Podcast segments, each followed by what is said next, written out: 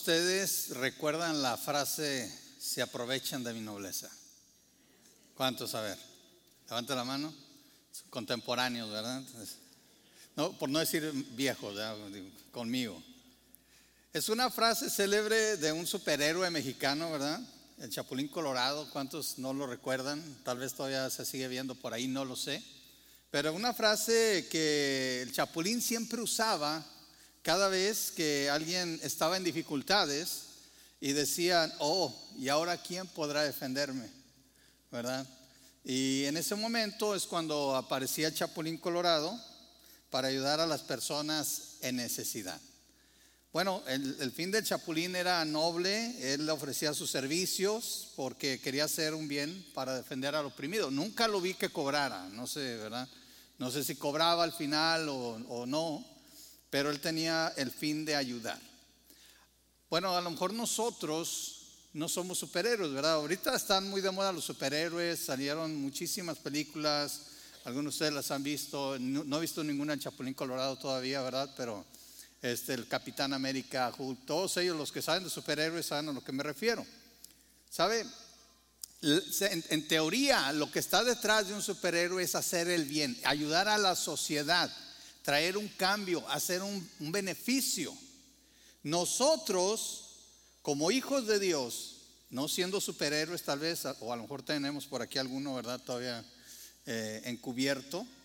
Pero nosotros primero, fíjese bien, nosotros primero recibimos el Evangelio y eso trajo un cambio a nuestras vidas. Ahora nosotros como hijos de Dios tenemos la oportunidad de ese cambio que Dios trajo a nosotros a través del Evangelio, llevarlo a otros, llevarlo a otras personas que lo necesiten. Pero primero, también nosotros necesitamos que nuestras vidas reflejen ese cambio, que nuestra salvación haga una diferencia en la vida de otros, en la vida de personas que a lo largo de nuestra vida como creyentes vamos a estar sirviendo. Las personas que sirvamos deben experimentar un cambio. ¿Por qué? Porque vamos a ver que van a ser cambiadas por nuestro testimonio. En nuestra serie, que el Evangelio cambia, ¿verdad? Vamos a ver cómo el Evangelio realmente cambia a las personas a los que servimos por nuestro testimonio. Y vamos a ver ahora una cita en Santiago, en el capítulo 2, en los versículos 14 en adelante. Si tiene su Biblia lo puede buscar, si no lo puede ver aquí en pantalla. Pero Santiago, hablando precisamente del testimonio, empieza preguntando y nos dice a nosotros también, amados hermanos, oiga bien la pregunta, ¿de qué le sirve a uno decir que tiene fe si no lo demuestra con sus acciones? ¿Puede esa clase de fe salvar a alguien? Ahora, no está diciendo Santiago que uno no es salvo por la fe, esto hay que aclararlo. Pero estamos viendo lo siguiente, ¿de qué le sirve a alguien decir? Fíjense bien, está hablando de un testimonio, un testimonio de nuestra fe que nosotros a veces solamente expresamos con los labios. ¿De qué le sirve a alguien decir que tiene fe? ¿Verdad?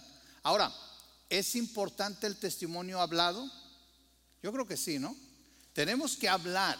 De hecho, el Señor nos ha encomendado el Evangelio de la reconciliación.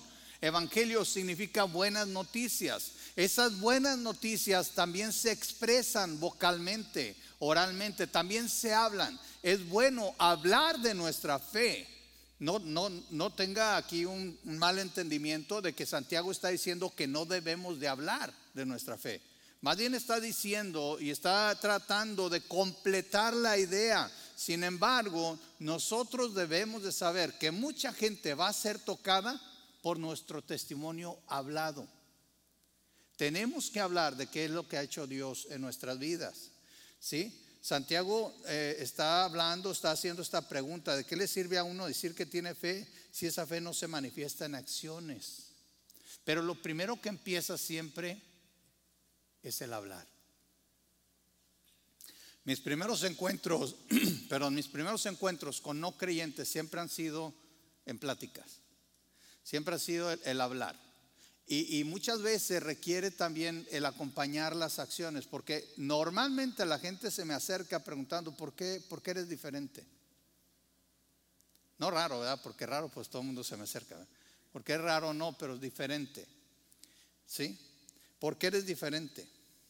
Ahora yo les quiero hacer esta pregunta. Si no pudiéramos hablar, imagínense, digo, Dios no lo quiera que nos quedáramos mudos. ¿Sí? ¿Podríamos todavía dar testimonio o estaríamos completamente incapacitados de testificar de nuestra fe? ¿Qué piensan? ¿Podríamos dar testimonio? ¿Acaso podemos? Yo creo que sí.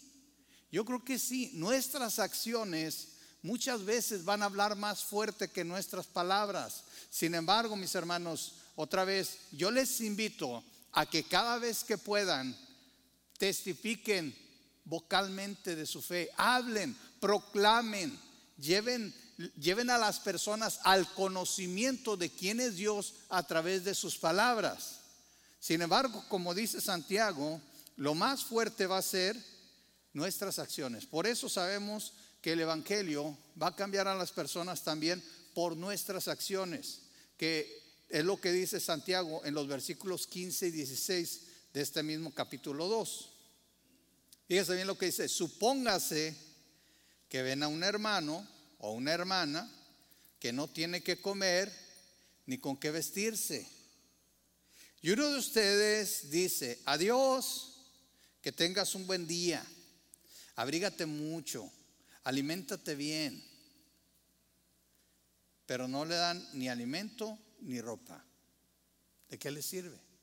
Ahora, curiosamente, dice, dice, supónganse que ven a un hermano o una hermana que no tiene que, que comer ni con qué vestirse. O sea, está hablando de personas que están conscientes de la necesidad, ¿verdad?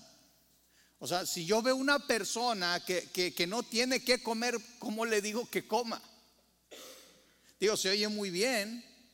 Y a veces hasta se oye también muy, muy espiritual decirle, pues voy a estar orando para que Dios cubra tu necesidad.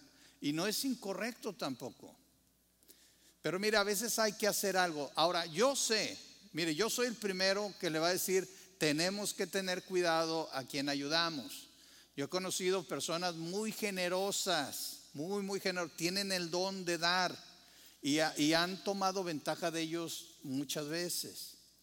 Yo he estado en esa posición. Yo recuerdo una vez que estaba en una iglesia en Kansas, donde yo era el pastor y estaba ahí en la iglesia y llega una persona pidiendo ayuda, ¿verdad? Ahora, era una de muchas que llegaban. A, a las iglesias llega mucha gente pidiendo ayuda. Y esta persona llegó diciendo, es que necesito gasolina para regresar a mi ciudad. Y ya empezó a hablar conmigo un poco y me dice, Sabe que yo me peleé con mi esposa y pues me, salí enojado, me vine acá, encontré un trabajo acá y pensaba quedarme acá, y este, pero me ha ido mal. Y empieza la lucha interna, bueno, le ayudamos, no le ayudamos, ¿qué hacemos? ¿Verdad? Este, sin embargo, lo primero que le, que le pregunté, no sé, de esa vez que el Espíritu Santo lo guía a uno, le dije, ¿ya comió? Me dice, no. Le digo, lo invito a comer, ¿sí? Entonces nos fuimos a, ya ni me acuerdo, este, no quiero decir Taco Bell porque me quemo como mexicano, pero no me acuerdo si era Burger King o algo así, algo, creo que era una hamburguesa, algo así.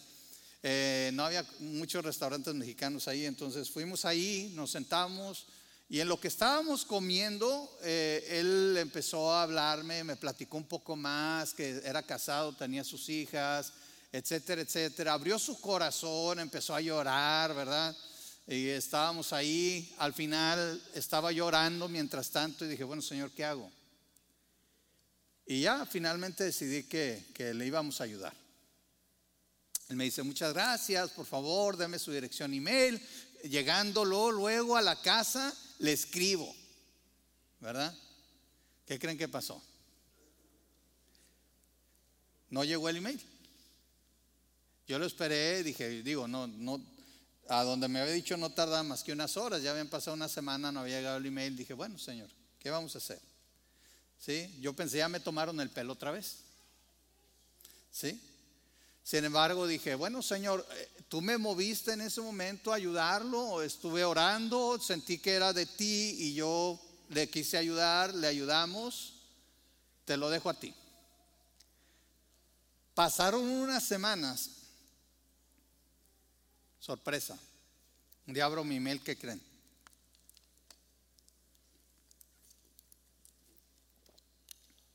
Ahí estaba el email de esta persona.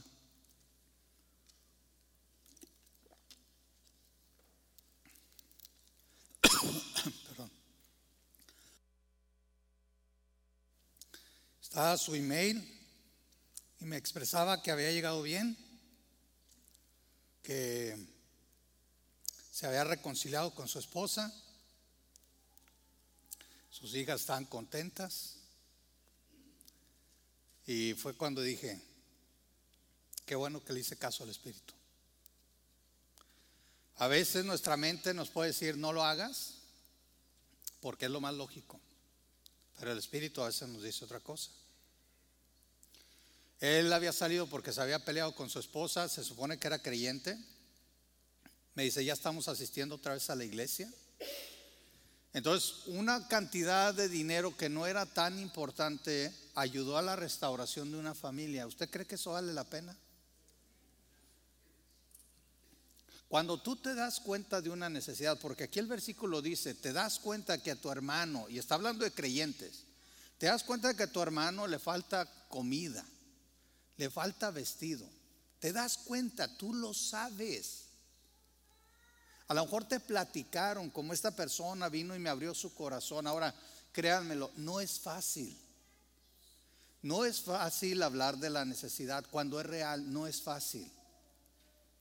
Para esta persona no, no fue fácil decirme que tenía problemas con su familia, que se había peleado, que había huido de su hogar, que había fracasado en sus intentos de comenzar en otro lado. Esta es una persona quebrantada, una persona que estaba ahí luchando por estar de pie.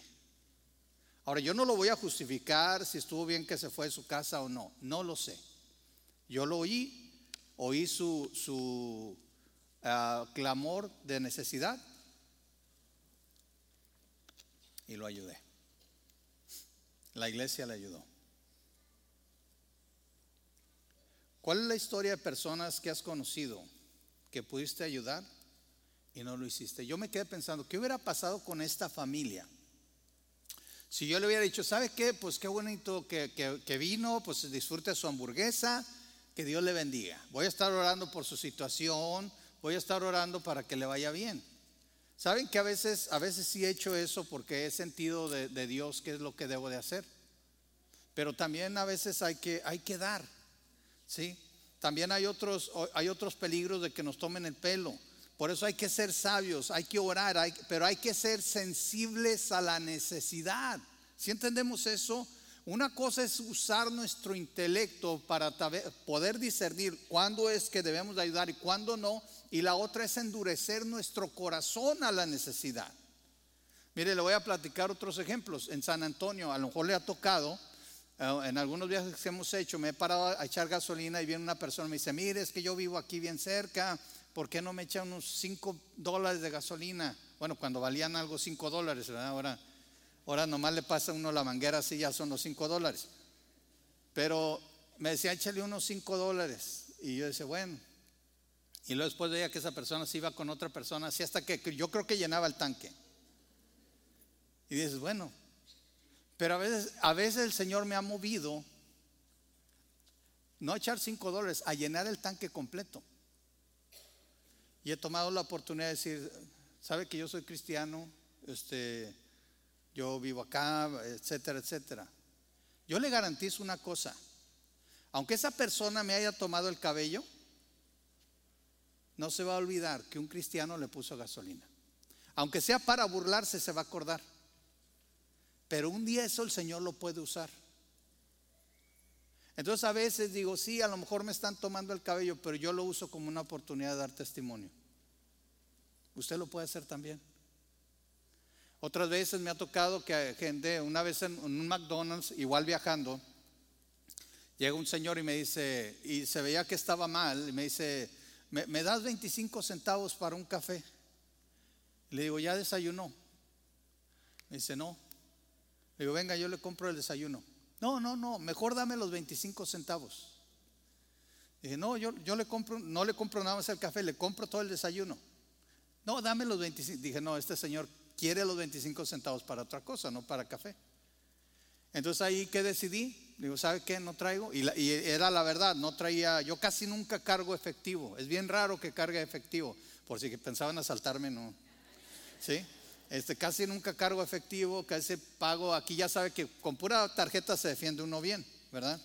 Este, entonces, seamos guiados por el Espíritu, pero seamos sensibles a la necesidad. No cerremos nuestro corazón por tratar de ser inteligentes. Oigamos a la gente, escuchemos sus palabras y yo estoy seguro que el Espíritu Santo nos va a hacer reconocer un grito verdadero de auxilio y una persona que quiere sacar ventaja. Y aun cuando te quieren sacar ventaja, yo, yo te quiero animar a esto, aun cuando lo veas, si ves una oportunidad de dejar el Evangelio ahí, úsala. Úsala. ¿Saben que nosotros deberíamos de estar dispuestos hasta pagar para que nos dejaran compartir el Evangelio? Y de hecho lo hacemos. Cuando enviamos misioneros a otros lados, cuando, cuando, cuando apoyamos a alguien que va a hablar del Evangelio, cuando compramos comida para el necesitado, lo hacemos. Debemos de estar dispuestos a invertir en el reino de Dios. Debemos de estar dispuestos a dar no solamente cosas materiales, a dar nuestro tiempo, a dar nuestro conocimiento, a dar lo que Dios nos haya puesto. ¿Han oído ese versículo? Honra al Señor con tus bienes.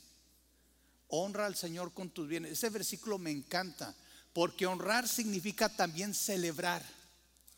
Celebra al Señor. Celebra al Señor con todo lo que Él te ha dado. Que todo lo que tengas, sean talentos, habilidades, cuestiones materiales, tus posesiones, te sirvan para celebrar a aquel que te ha dado la vida. Si no puedes celebrar a Dios, a quien tanto le debes, ¿a quién celebras? Celebramos cumpleaños, celebramos otras cosas. Acabamos de celebrar el grito de, la independencia, ¿verdad? ¿Sí lo celebraron o no? ¿Sí? A mí se me pasó, la verdad, pero, pero luego me acordé, el 16 lo quería celebrar, pero ya no me dejaron. Dice, el grito fue ayer.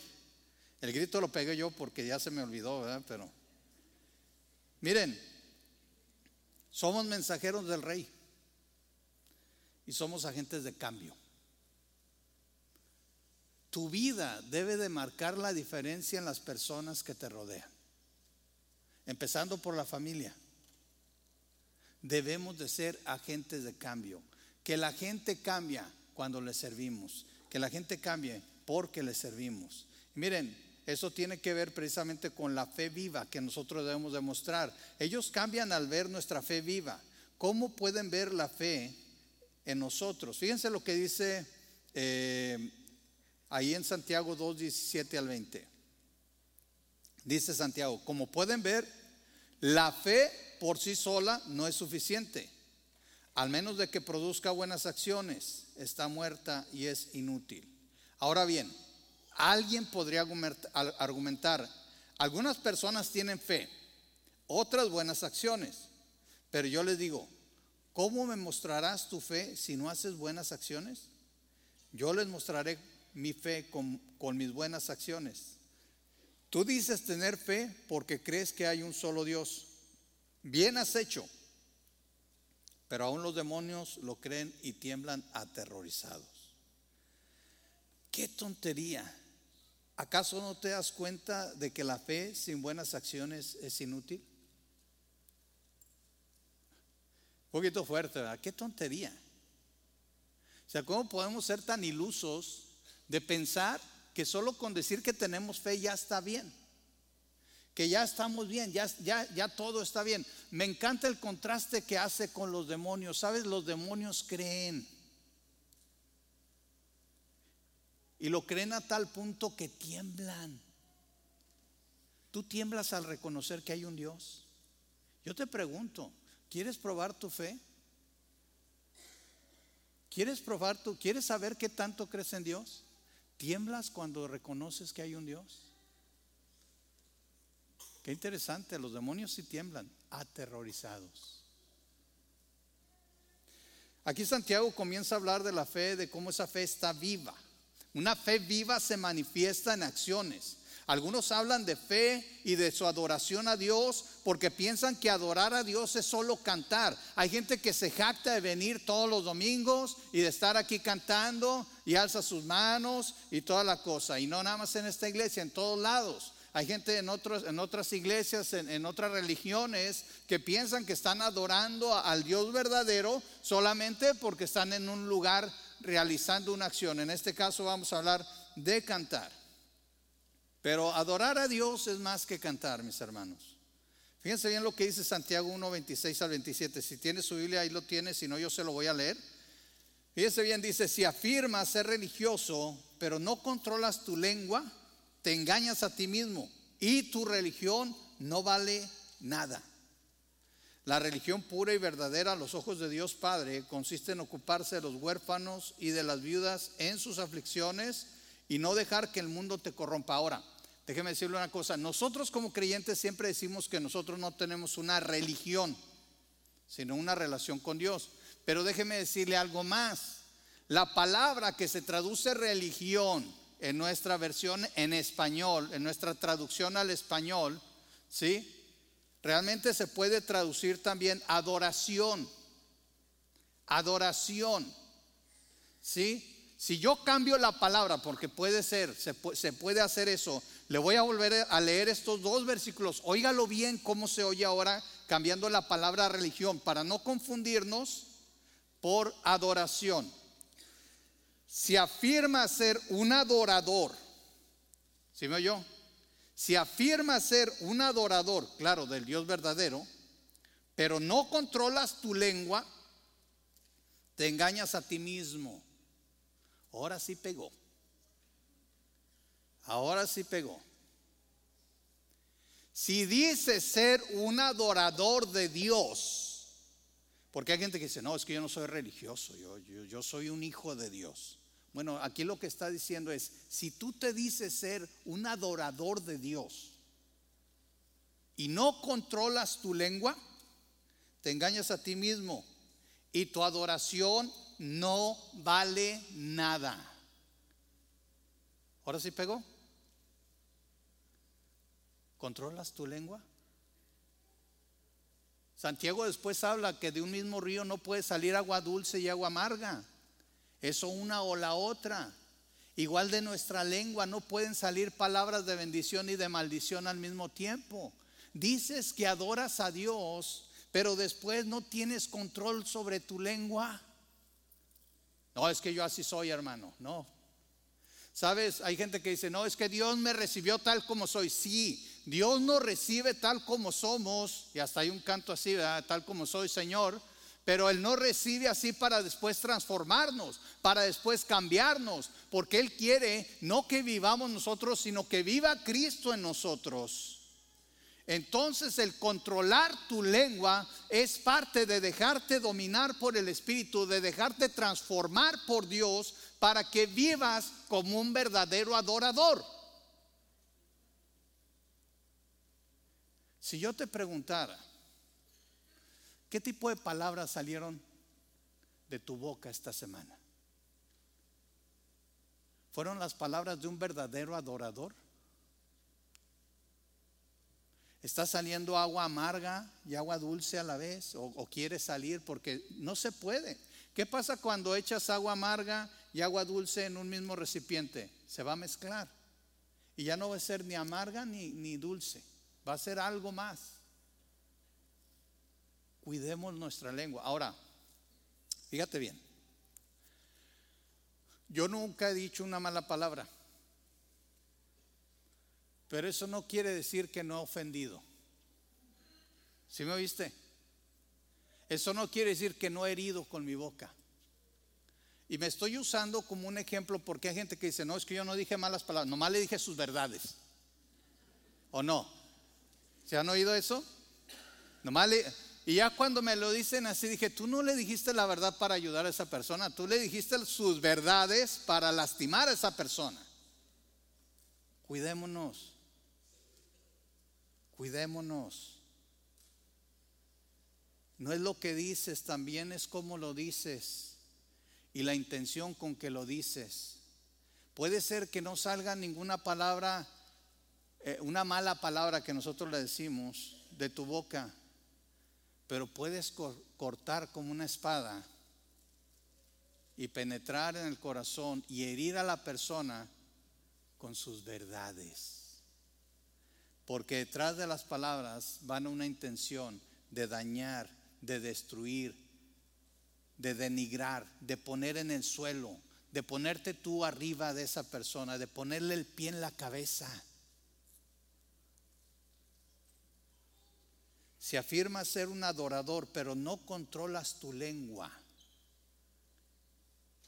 ¿cómo usaste tu lengua esta semana pasada? ¿Fue de bendición o fue de maldición? ¿Fue para edificar o fue para destruir? Y luego vienes y cantas aquí, soy un adorador. Yo quiero ser un adorador. Otra de aquella de, por el Chapulín Colorado de Marcos Witt. El que no la conozca, búsquela por ahí. Un adorador de Marcos Witt. El primero que se engaña es uno. Si afirmas ser un adorador, pero no controlas tu lengua, te engañas a ti mismo. Y tu adoración, ¿qué dice? No vale nada. ¿Cómo? Pero si derramé mi corazón, hermano, hasta me duele la garganta de tanto cantarle al Señor. Es que el Señor ve el corazón primero. Si entendemos eso? cómo te comportas durante la semana sí afecta el domingo que vienes a adorar.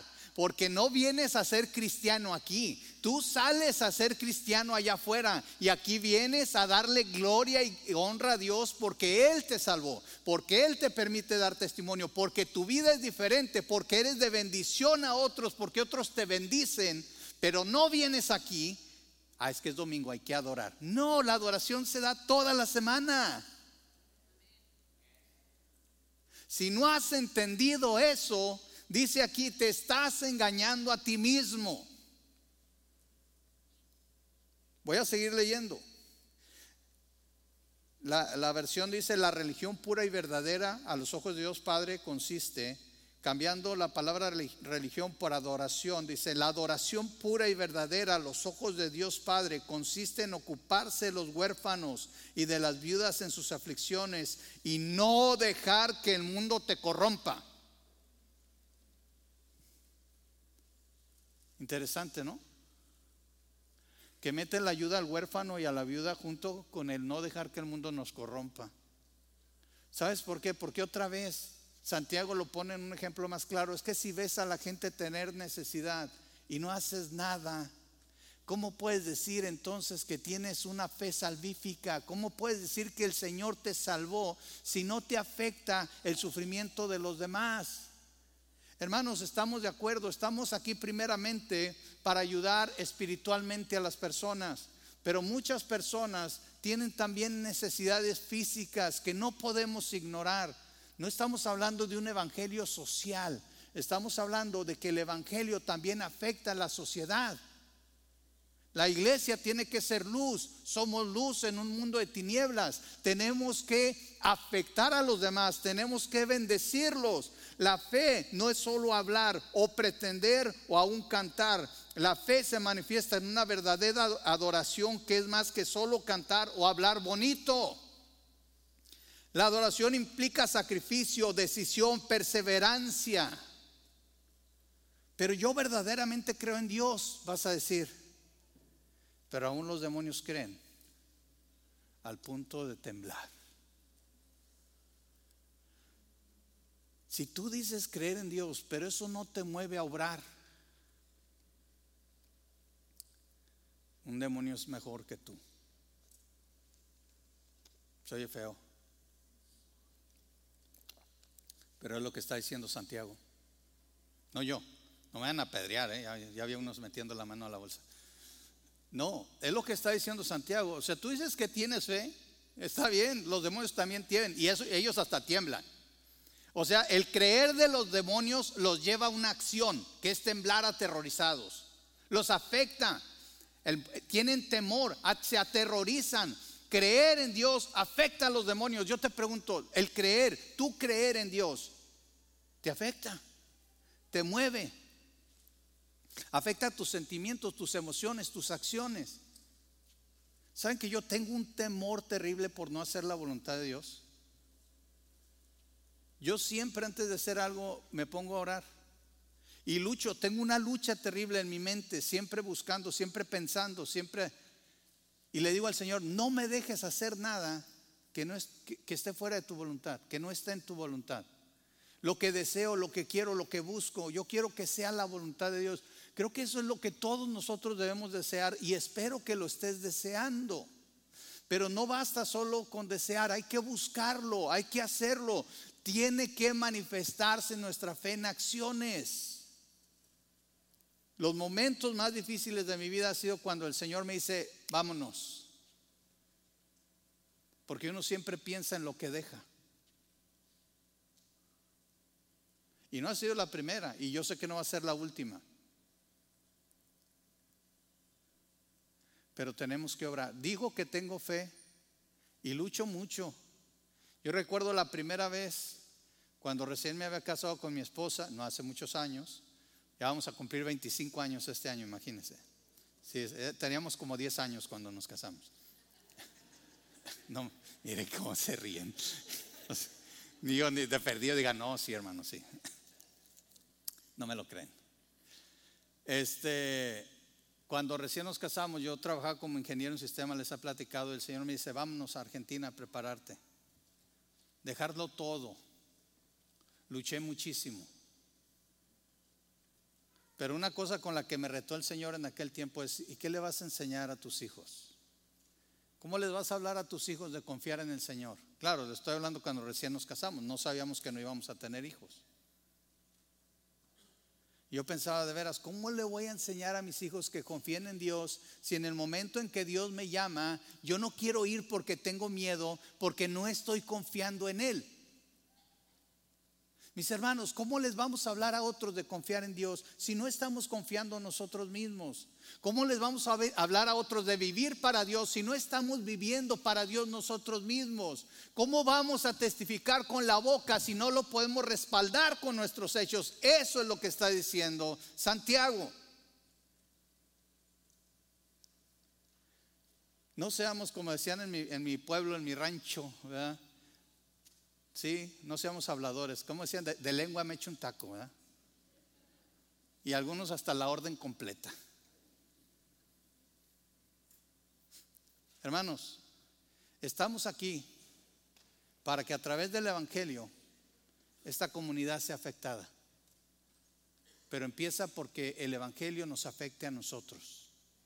No solo para salvación, sino también para buenas obras.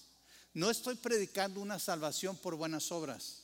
Estoy predicando que porque somos salvos debemos de respaldar todo con nuestras buenas obras. Acuérdate, si afirmas ser un adorador y no controlas tu lengua, te engañas a ti mismo. Tu adoración no vale nada. La adoración pura y verdadera a los ojos de Dios consiste en ocuparse de los huérfanos, de las viudas en sus aflicciones y no dejar que el mundo te corrompa.